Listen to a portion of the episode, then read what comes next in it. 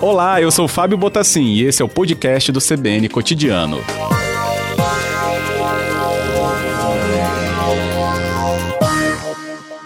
Boa tarde, Pedro Henrique. Obrigado por nos atender. Olá, boa tarde, tudo bom? Tudo bem. Bem, gostaríamos de saber, né, reta final aqui então do outono, nessa semana no Espírito Santo, antes de passar para o inverno, como é que vai ser esse restinho de outono então aqui para gente, Pedro Henrique? Então, hoje nós ainda estamos sob influência né, de uma frente fria que acabou ocasionando as chuvas dos últimos dias, né?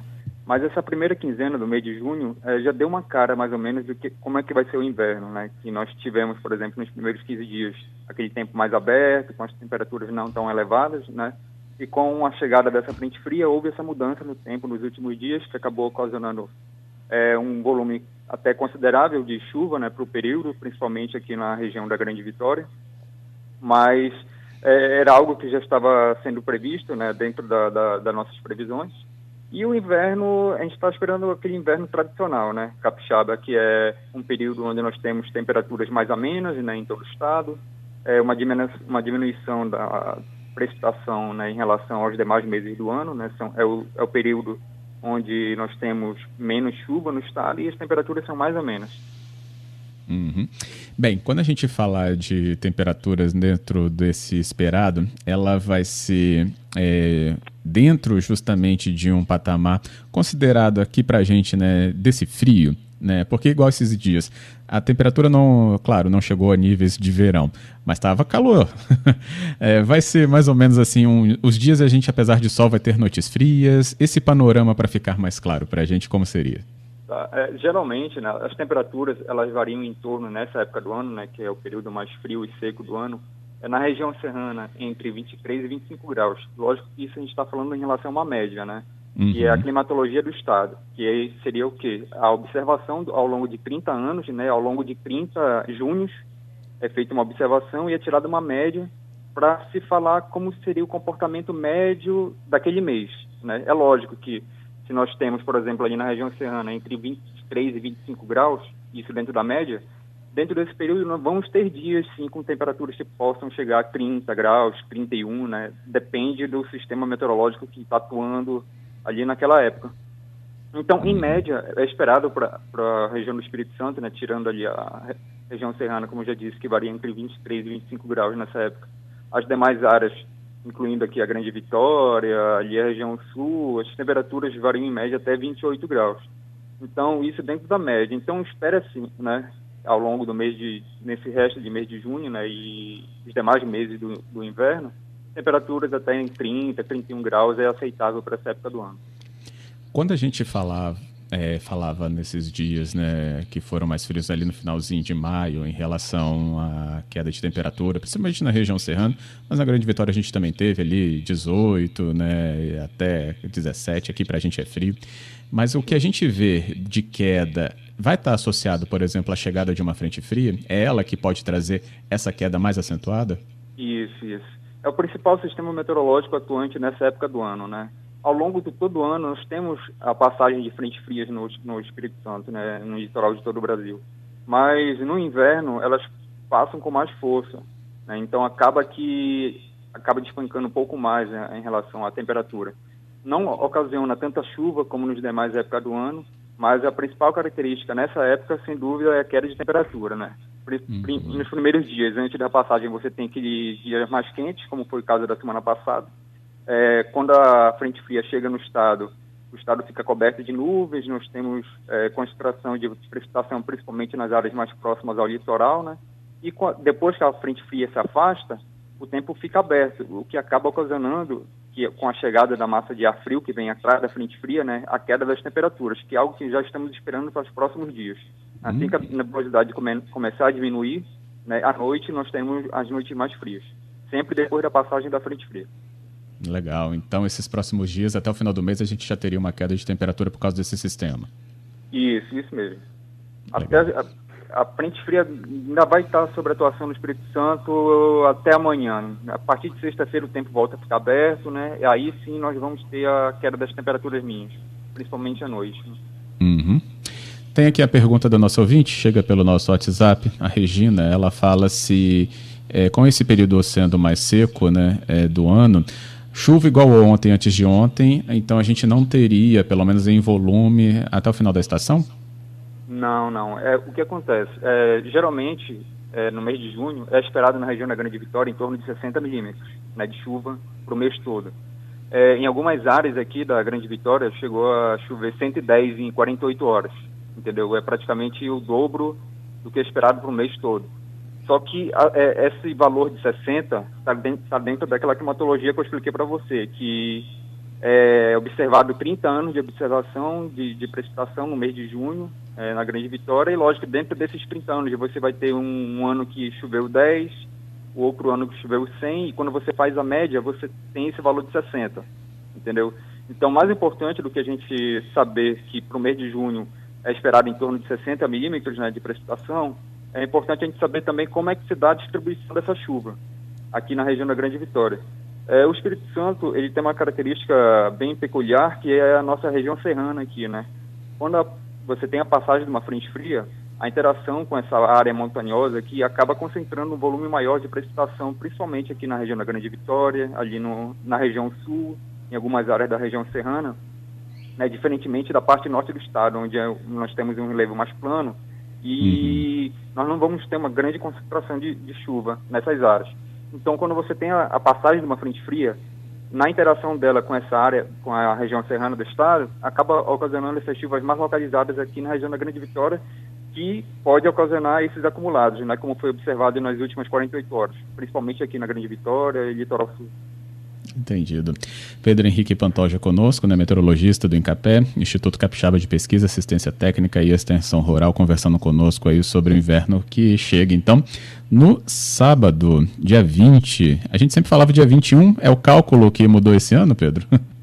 Não, não, não. É porque tem ano bissexto, né? Então sempre ou avança um ano ou recua um ano. Esse ano ficou para o dia 20 mesmo. Ah, entendido. Bem, tem aqui a outra questão levantada pelo nosso ouvinte, o Ismael, e ele falou sobre é, região serrana então. Vai ser é, justamente a área mais fria do estado nesse inverno, como tradicionalmente é. Alguma área chama mais atenção dentro da previsão? Ele fala, e Pedra Azul. então deve ser é, esse, né, o interesse. Isso, isso é que são as áreas mais altas do estado, né? É natural a que... elevação. Uhum. Isso, isso, leva em consideração. É, acho importante também é, frisar é, em relação a, a, esse período, né, que é uma característica do inverno também, em relação a nevoeiros também, que é um fenômeno que é típico dessa época do ano, né, nas primeiras horas da manhã e à noite, que são formados devido à alta umidade relativa do ar. E no período da tarde também, é, após passagem, a passagem da frente fria, principalmente é, nas áreas mais afastadas do litoral, alguns casos, como nós tivemos semana passada também, de algumas áreas do estado ficar com umidade relativa abaixo de 30% também, né? Que pode favorecer também é, casos de incêndios em áreas mais isoladas. Então, são características dessa época do ano que já é esperada, né? E a climatologia já aponta ali para a gente, a gente sempre está observando. Tem é, momentos propícios para que o vento também fique mais forte, é, Pedro Henrique? Porque essa questão do incêndio, né, quando chega nesse, nesse tipo de informação, é sempre muito alimentada também pelas questões do vento, né, pode provocar justamente transtornos, como nós já vimos inúmeras vezes aqui no estado. É, a estação tem vento é, que seja uma característica dela também? Sim, sim, é natural, né? No período da tarde, principalmente no nosso caso aqui no Espírito Santo, que nós estamos próximo aqui ao oceano, né? E tem a interação com a brisa também. No período da tarde nós temos aquele vento mais forte, né? É, não é uma época para vento tão forte em relação, se você for comparar com o verão, né? Porque vento nada mais é do que a diferença de temperatura, né?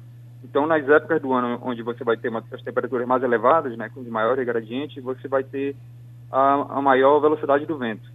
Então, nessa época do ano, não é uma época onde você vai ter as maiores velocidades do vento, mas se você for observar, né, é, as maiores velocidades vão estar concentradas, sim, no período da tarde. Uhum. Tem aqui também a Lúcia falando se a gente não está tendo ocorrência de El Ninho, Laninha ou nada disso que traga essa influência. Tem?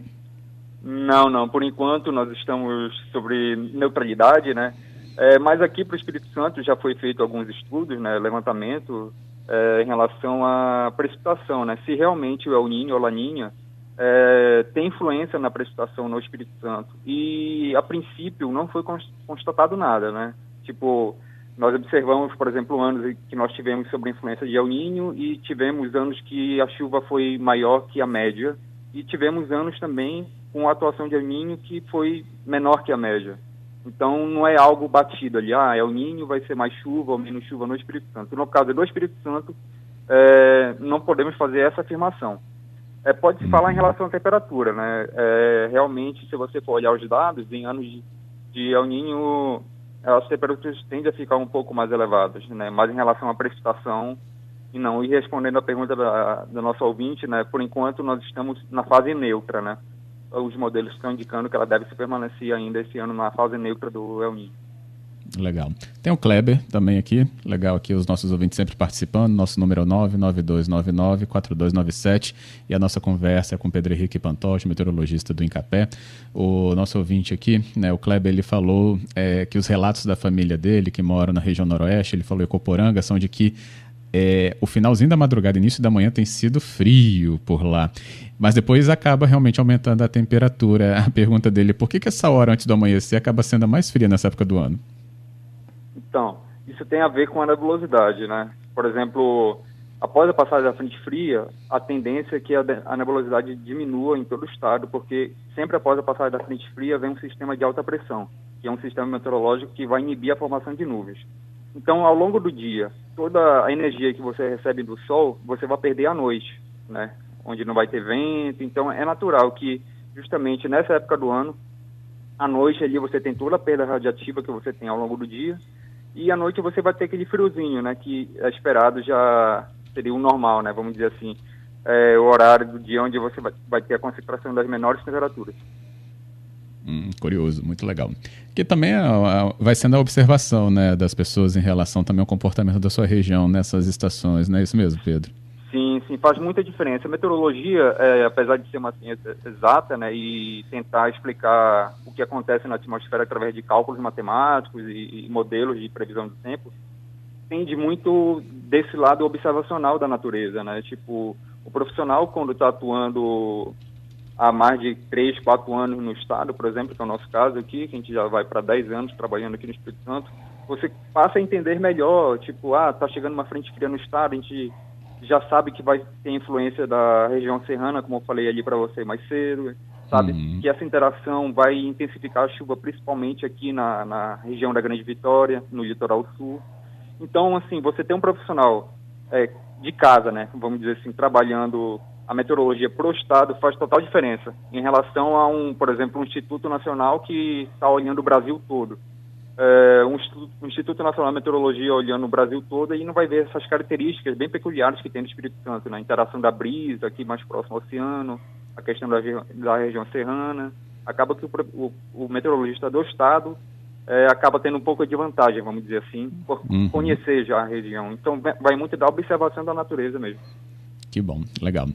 Agora, Pedro, tem até o ouvinte aqui, eu vou concordar com ela aqui para a gente terminar. A Alessandra, ela fala época do ano como inverno, né? Tempo mais seco, época ideal para tirar as fotos mais bonitas que nós temos no pôr do sol. E acaba tendo um efeito muito bonito também, né, Pedro? Essa questão é, da baixa umidade.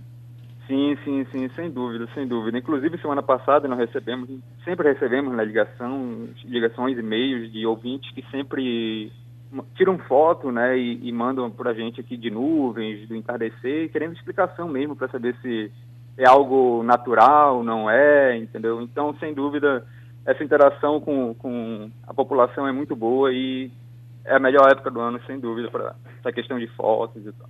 Que bom, tá testado então. Queria agradecer, Pedro Henrique Pantoja, pela sua conversa aqui conosco na, ao vivo na CBN. Muito obrigado, viu? Muito obrigado, Incapé, agradeço a participação. Que bom, boa tarde, bom trabalho. Tchau, tchau.